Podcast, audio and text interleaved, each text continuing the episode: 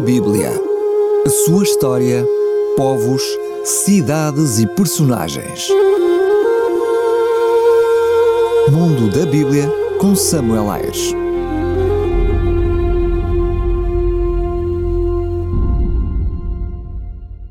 O Cânon do Novo Testamento. Os escritos atribuídos aos apóstolos circulavam nas comunidades cristãs primitivas já nos finais do primeiro século.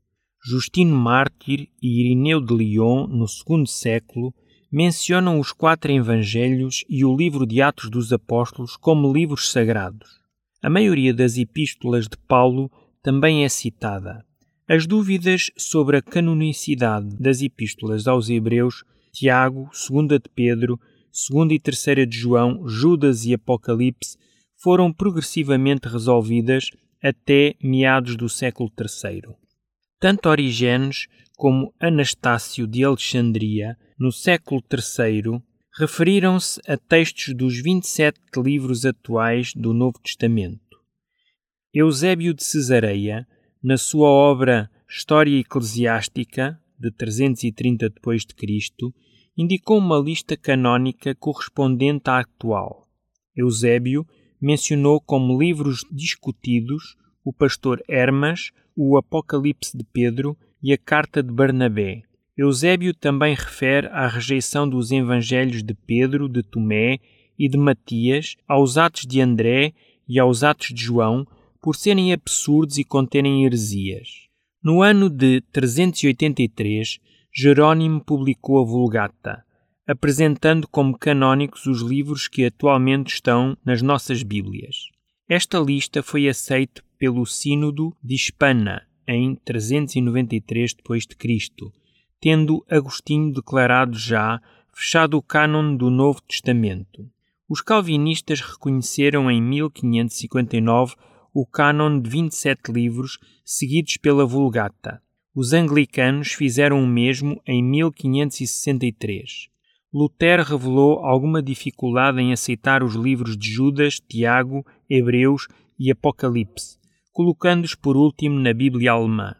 Alguns exemplares da Bíblia cristã do quarto e do quinto século chegaram até aos nossos dias. Trata-se dos códices escritos em grego que constituem textos de referência. Por exemplo, temos o Códice Vaticanus, ou Manuscrito B, de 300 a 325 d.C. Este encontra-se exposto na Biblioteca do Vaticano desde o século XV. Este códice, de 759 folhas de fina pele de animal, contém o texto da Septuaginta como exceção dos Macabeus 1 a 4, Gênesis 1 a 46 e Salmos 105 a 137. Para o Novo Testamento, faltam os livros de 1 e 2 Timóteo, Tito, Filemon e Apocalipse. Estas páginas foram substituídas por um manuscrito cursivo do século XV. Os estudos sobre a origem deste códice defendem a tese de este ser uma das 50 Bíblias que o imperador Constantino encomendou a Eusébio de Cesareia. Temos também o Código Sinaíticos, ou Manuscrito Aleph, de 330 a 360 d.C. Está exposto em quatro lugares distintos, uma parte no Museu Britânico que contém 347 folhas, outra na Biblioteca Universitária de Leipzig, 43 folhas, ainda outra parte na Biblioteca Nacional da Rússia em São Petersburgo, 6 folhas, e finalmente uma outra porção no Mosteiro de Santa Catarina, no Sinai, 12 folhas e alguns fragmentos. Este códice contém o texto da Septuaginta e é o único que contém o Novo Testamento completo, apesar de algumas lacunas. Contendo também a Epístola de Barnabé e o pastor Hermas.